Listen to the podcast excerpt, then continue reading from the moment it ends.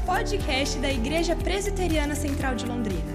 Oramos a Jesus Cristo para que você seja fortemente impactado por essa mensagem. Quero que você abra sua Bíblia no Salmo de número 126. Eu não havia combinado, mas o revendozinho até o citou aqui na nossa oração. É o Espírito Santo de Deus testificando. Salmo de número 126. É um salmo que vai ministrar o nosso coração. Eu quero trazer uma palavra para o seu coração, para o meu. Quero só recapitular alguma coisa aqui que foi dita. Há um ano atrás, estava ministrando aqui também, no dia 31 de dezembro de 2019.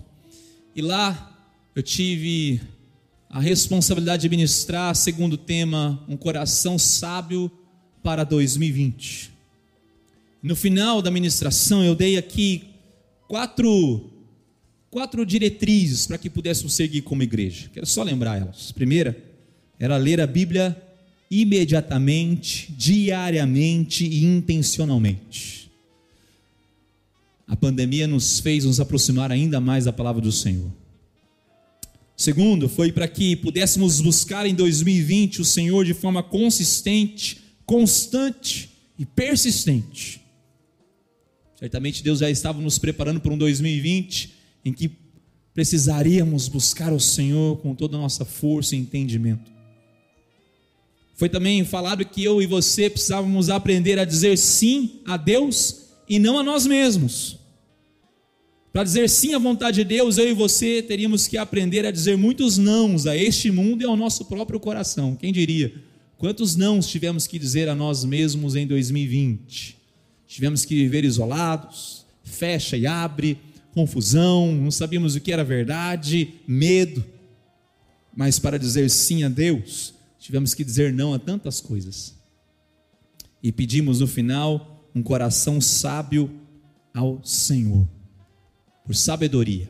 Quero crer que você em 2020 desfrutou de um coração sábio diante do Pai, diante de Deus. E nessa noite, esse último dia de 2020, Vamos aí mergulhar nesse salmo de número 126. Eu quero ler ele com você. Preste atenção nas palavras do salmista. Quando o Senhor restaurou a sorte de Sião, ficamos como quem sonha. Então a nossa boca se encheu de riso e a nossa língua de júbilo. Então entre as nações se dizia: Grandes coisas o Senhor tem feito por eles. Com efeito, grandes coisas fez o Senhor por nós, por isso estamos alegres. Restaura, Senhor, a nossa sorte, como as torrentes no Neguebe. Os que com lágrimas semeiam, com júbilo ceifarão. Quem sai andando e chorando enquanto semeia, voltará com júbilo, trazendo os seus feixes. Na verdade, existe alguns salmos que chamam salmos dos degraus, ou salmos de ascensão na verdade, eram cânticos que o povo cantava, entoava em adoração ao Senhor e também em lembrança de tudo que Deus havia feito na história do povo de Israel, que celebrava a libertação, a saída do exílio.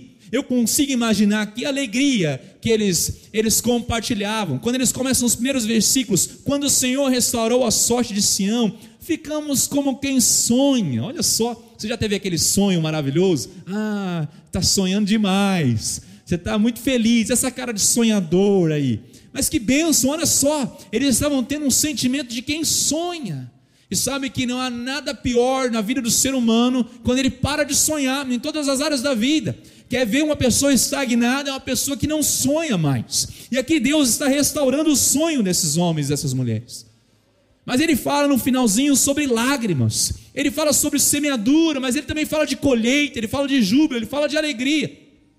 O título dessa mensagem que eu coloquei é Semeando Lágrimas, Colhendo Alegrias. Você pode dizer isso comigo? Semeando lágrimas, colhendo alegria. É isso que eu quero ministrar ao seu coração nessa noite.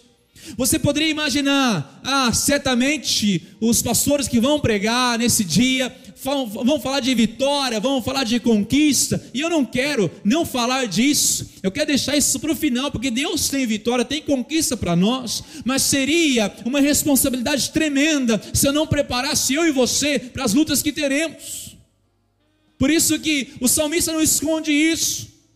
Na verdade, ele diz ali: restaura, Senhor, a nossa sorte. Ele fala: os que com lágrimas semeiam, aqueles que saem andando e chorando, ele não esconde o lamento, ele não esconde o sofrimento. Por isso que antes de colher alegria, tem o semear lágrimas. E certamente eu e você temos que estar preparados para as lutas que virão em diversas áreas.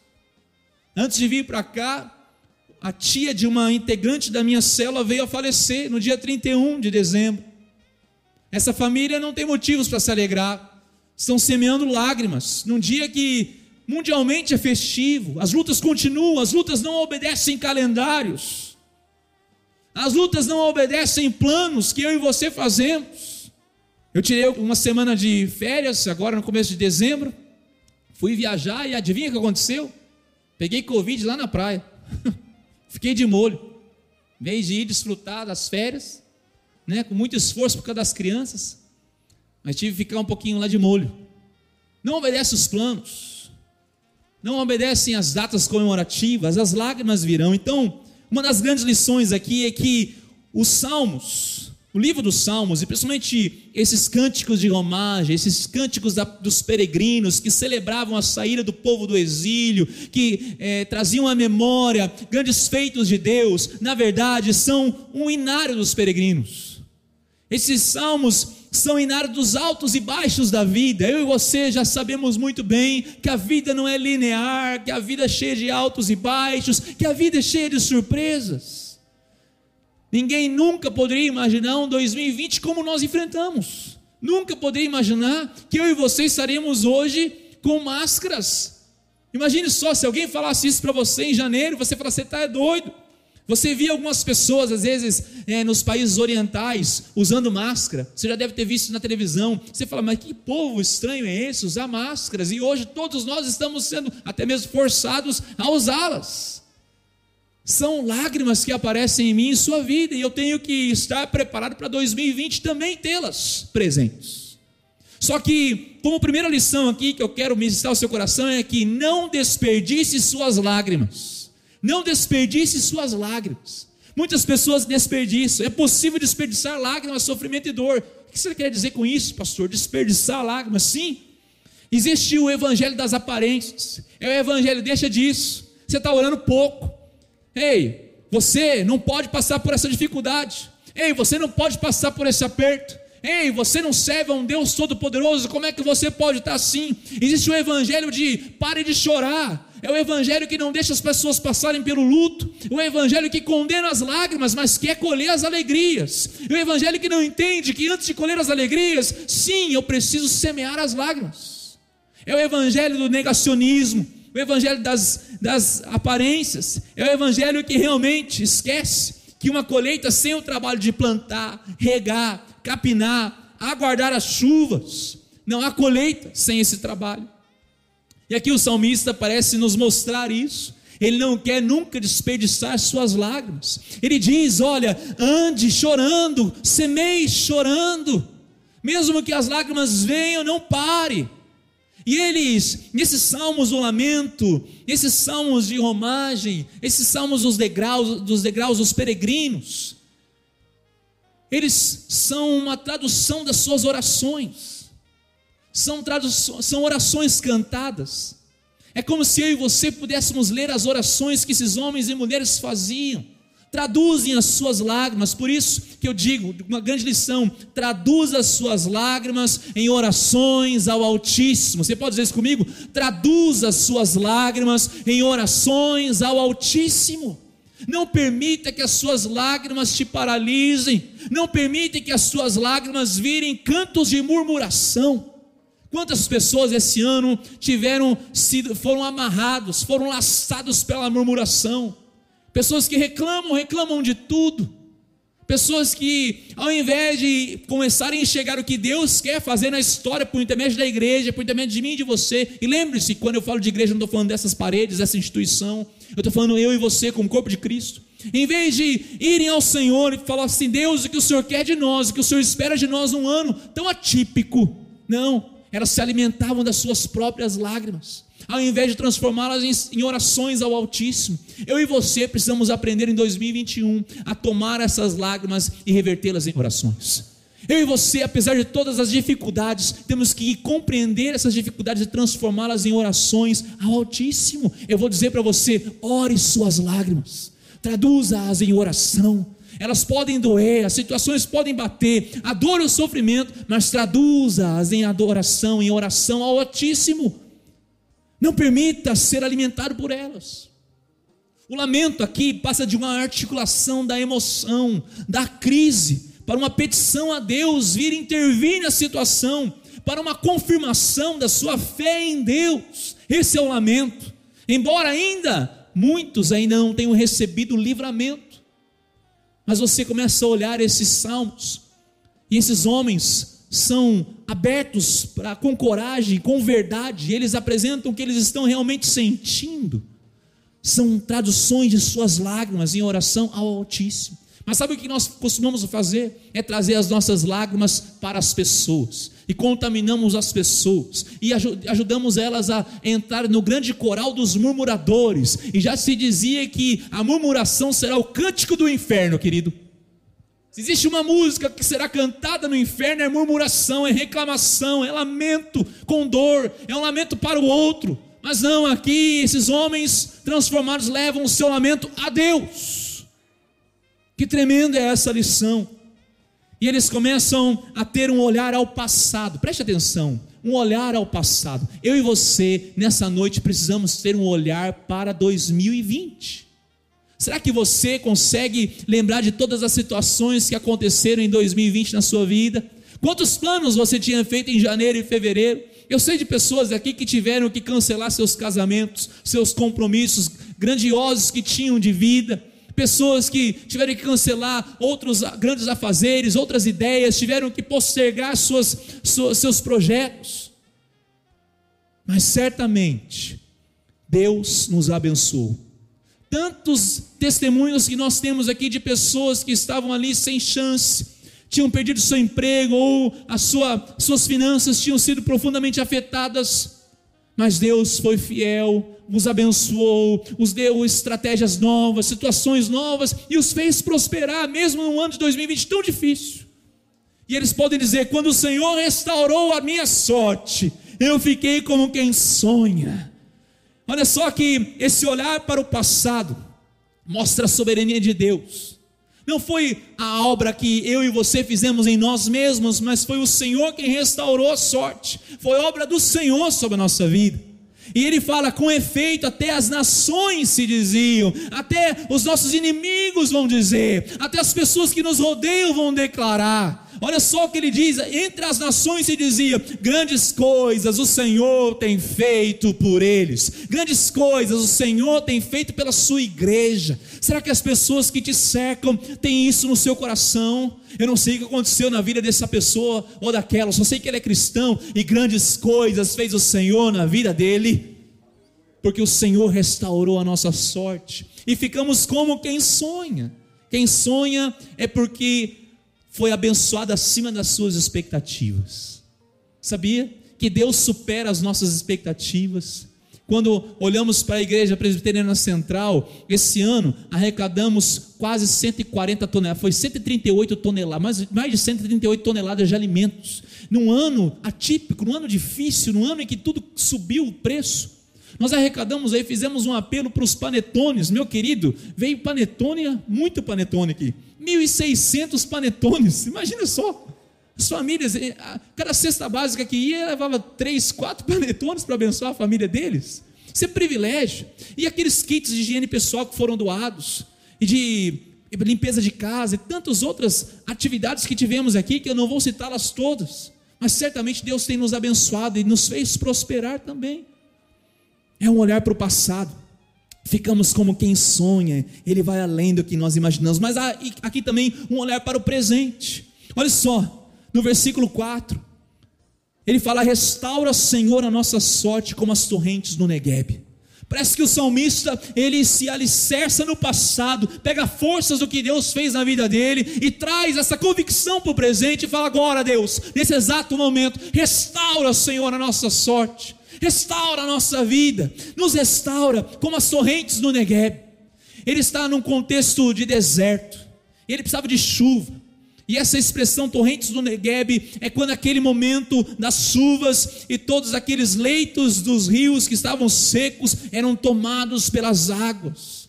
É tão lindo, até nos dias de hoje você consegue ver alguns vídeos. De repente as chuvas vêm de longe, mas aquele leito de rio vai tomado de águas e tomado de repente vira um rio caudaloso e traz ali prosperidade para aquela região.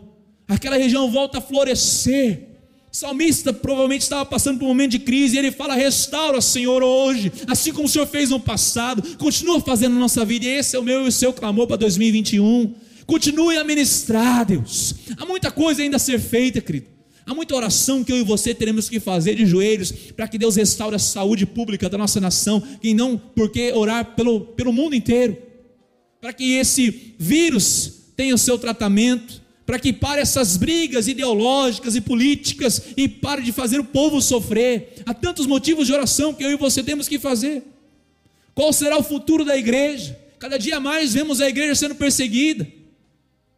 Quando não podemos nos reunir. Esses dias eu estava passando no shopping center, nada contra o shopping center, mas estava completamente lotado. Supermercados lotados. Ninguém para fiscalizar os estacionamentos lotados. Mas a igreja, existe um decreto específico para ela. Nada contra os decretos, nós estamos obedecendo eles. Mas por que há essa divisão? Eu e você, como cristãos, não podemos ficar calados. Por isso nós temos que clamar: restaura a nossa sorte como as torrentes do Negueb, Deus. Venha refrescar a nossa alma, venha nos fazer florescer novamente como igreja. Esse ano foi um ano de muita dor para nós pastores, para os líderes. Quantas pessoas nós vimos afastadas do convívio da igreja? Quantas pessoas que nós vimos serem esfriadas por não estarem conosco. Eu louvo a Deus pela sua presença aqui nessa noite. Eu louvo a Deus por você que está conosco pela internet conectado. Eu louvo a Deus pelos irmãos e irmãs que estão congregados conosco, que entendem o poder da igreja em seus corações. Mas eu me entristeço por não ver outras pessoas aqui. Por pessoas terem o amor de Deus se esfriado neles, assim como diz os evangelhos. Nos últimos dias, o amor de muitos se esfriaria. Não deixe seu coração se esfriar, por isso peça essas correntes do Negueb. Por isso que eu posso dizer que nos lugares secos do agora podem ser fontes abundantes de vida amanhã. Você pode crer nisso ou não? Mesmo que você tenha uma sequidão na sua vida, se o Senhor restaurar a sua sorte, Ele pode não piscar de olhos, Ele pode fazer hoje, antes da meia-noite, Ele pode fazer nessa transição de ano novo, Ele pode fazer tudo novo, querido. Porque o que é seco hoje, quando Deus move a sua mão, vira um rio caudaloso, traz o florescer novamente para mim e sua vida. Existe um livro chamado Um Coração Liberto uma jornada de esperança pelos salmos de lamento. E essa autora, Cristina Fox, ela escreve o seguinte: preste atenção. Muitas vezes permitimos que nossas emoções nos levem e tomem conta de nossas mentes. Os salmos de lamento nos mostram que tanto a mente quanto o coração podem se encontrar. Isso não é maravilhoso? Eles nos mostram que a verdade da palavra de Deus que temos guardada em nossas mentes podem levar o coração a se regozijar nessas verdades. O que ele está falando é o seguinte: aqueles que têm a palavra de Deus guardada em sua mente, controlam o seu coração, controlam as suas emoções, e é nesse momento do lamento que elas se unem à verdade da palavra de Deus. É aqui que a nossa teologia e o que sabemos sobre Deus, a partir de Sua palavra, devem se encontrar. O que aprendemos sobre Deus na Escritura, sobre quem Ele é, o que Ele fez e quem somos à luz de tudo. Isso é a fundação da nossa fé. É a âncora que nos mantém quando as tempestades da vida assolam nossas vidas. É a luz que nos guia e nos dirige na escuridão das nossas circunstâncias. E ela termina dizendo: quando nossas emoções nos levam a um passeio de montanha russa, nossa teologia é o horizonte estável que nos mantém no lugar. Entenda a teologia por conhecer a Deus, por se aprofundar na palavra de Deus. Nós somos pautados, resumindo o que ela disse, nas circunstâncias que são variáveis, ou num Deus que é imutável, que é o mesmo ontem, hoje, sempre há de ser. Onde está alicerçada a nossa vida? Em 2021, entraremos daqui a algumas horas. Onde estará a nossa vida alicerçada? No que nós conhecemos de Deus. Quanto tempo perdemos esse ano sem ler a palavra de Deus, sem orar, sem buscá-lo, sem fazer um jejum, sem participar de uma vigília, sem amar o próximo, sem nos debruçar diante de Deus? Quanto tempo perdemos nos alimentando das nossas lágrimas, dores, sofrimento, ao invés de transformá-las em grandes orações ao Altíssimo? Agora, suas lágrimas podem ser consideradas, como eu disse, sementes. Lágrimas como sementes, as quais, semeadas adequadamente, podem te dar uma colheita de alegria. Por isso que próxima verdade é lágrimas como sementes. Eu e você precisamos sim ter alegria produzida em nosso coração, mas ela vem de uma semeadura das nossas lágrimas. O que eu quero dizer com isso? O Salmo de número 30, versículo 5, você não precisa abrir fala que o choro pode durar uma noite inteira, mas a alegria vem pela manhã. Aqui o salmista fala que o choro acontece, mas tem uma sessão, vem a alegria. O salmo que nós lemos, ele vai além disso. Salmo 126, ele fala: olha, as lágrimas são a realidade. Sabe por que, que as lágrimas são a realidade? Porque nós não chegamos lá ainda. Nós não chegamos no nosso lar. E segundo as palavras do nosso Senhor Jesus Cristo, Mateus capítulo 24, eu não quero ser portador de más notícias, mas as coisas tendem a piorar. Você viu? Se não me engano, foi ontem, no dia de ontem, nosso país vizinho, a Argentina, acaba de aprovar o aborto. grande país católico. Aliás, o Papa é argentino. E lá havia uma multidão de mulheres feministas gritando, clamando: o corpo é meu, o corpo é meu, o corpo é meu. Dias difíceis virão. E eu e você vamos estar pautados em quê? Aonde? Por isso que as nossas lágrimas têm que se tornar sementes. Aqui ele fala de uma disposição, mesmo que as lágrimas embassem o nosso olhar, ele mostra uma determinação de não parar, querido.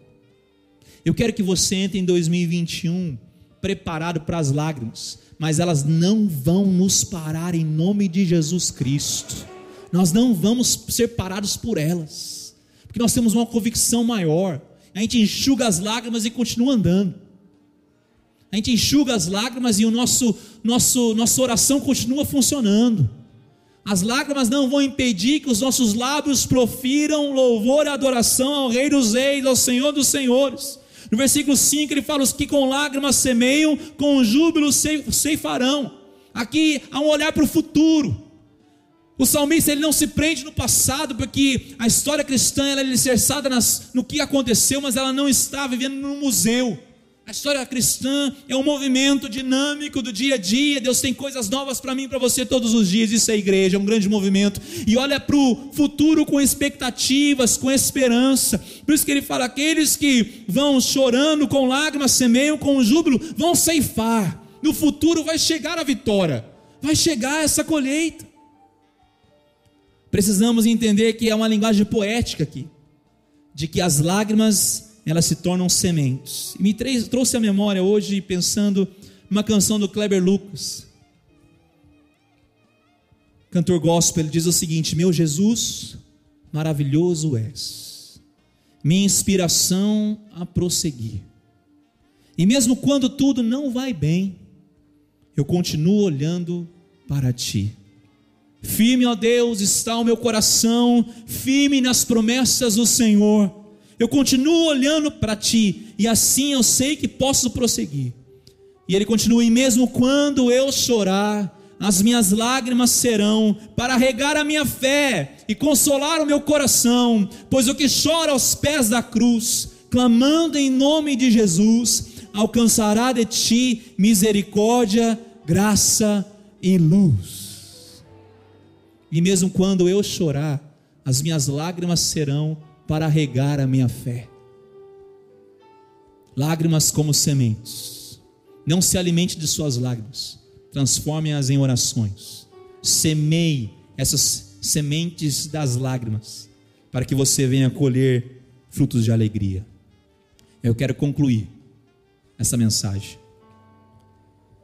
dizendo: plante suas lágrimas como sementes. Primeiro, seguros pela graça. Os salmistas tinham intimidade tão grande com Deus que eles não se sentiam impedidos de demonstrar o seu lamento a Deus. Deus é um Deus que aceita o nosso lamento, sabia? Deus é um Deus que suporta o nosso choro, que suporta a nossa dor. Quantas vezes eu e você nos chegamos a Deus esse ano e falamos assim: Deus está difícil, está doendo, é muito sofrimento. Senhor, tenha misericórdia. O que será de amanhã? Esse é um Deus da graça, é um Deus que compreende o nosso coração, um Deus que aceita ouvir até mesmo a dor do coração, a dor mais sincera. Então, se aproxime de Deus com as suas verdades, abra o seu coração. 2021 é um ano para semear lágrimas baseadas na graça do Senhor. Segundo, plante suas lágrimas como sementes, seguros pela cruz do Calvário.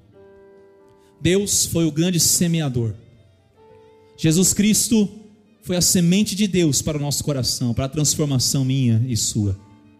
Quando Jesus Cristo inúmeras vezes chorou, Jesus, como toda criança, nasceu chorando. Imagina no seu parto, chorou, porque exemplifica a sua humilhação, exemplifica ali ele se doando, o Deus conosco, o Deus Emanuel ele se esvaziando de si mesmo, tomando forma de um ser humano. Mas ele também chorou em outras ocasiões, quando na morte de seu amigo Lázaro, ele não chora por Lázaro, porque você sabe o final da história, ele ressuscita Lázaro, ele chora pelas aflições que o pecado traz no meu e no seu coração. Então ele chora naquele momento. Ele chora porque Marta e Maria não conseguiam imaginar o que ele poderia fazer. Ele chora porque ele tinha que tirar Lázaro do túmulo para ele tomar o nosso lugar naquele túmulo. Ele chora no Getsemane, em profunda agonia por mim e você. Ele chora na cruz, quando ali ele tem a maior dor de todos os tempos, o abandono. Deus meu, Deus meu, por que me desamparaste? Tudo isso para que eu e você pudéssemos ser abraçados, pudéssemos ter as nossas lágrimas enxugadas. Plante suas lágrimas como sementes seguros pela cruz. E para terminar, plante suas lágrimas em 2021 seguros pela eternidade. Mesmo que os seus pés toquem o presente, nosso coração tem que estar focado na eternidade. Nós não andamos pelo que vemos, mas pela fé. Caminhamos pela fé, por isso que ele fala: trarão seus feixes com alegria. Há uma colheita preparada para mim e para você. Trarão com júbilo ceifarão, com júbilo trazendo seus feixes voltarão não pare nessa caminhada, porque a recompensa é grande.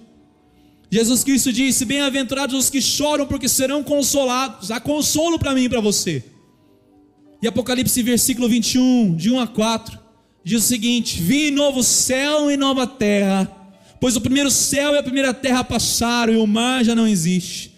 Também a cidade santa, a nova Jerusalém, que descia do céu, da parte de Deus, ataviada como noiva adornada para o seu esposo. Então ouvi grande voz vinda do trono dizendo: Eis o tabernáculo de Deus com os homens, Deus habitará com eles. Preste atenção, eles serão povo de Deus, e Deus mesmo estará com eles, e lhes enxugará dos olhos toda lágrima. Vou repetir: e lhe enxugará dos olhos toda lágrima, a morte já não existirá, já não haverá luto, nem pranto, nem dor, nem coronavírus, nem situações adversas, não haverá mais impedimento, não haverá mais obstáculo, porque as primeiras coisas passaram, aleluia. Você pode glorificar o Senhor nessa noite, e enxugará dos olhos toda lágrima.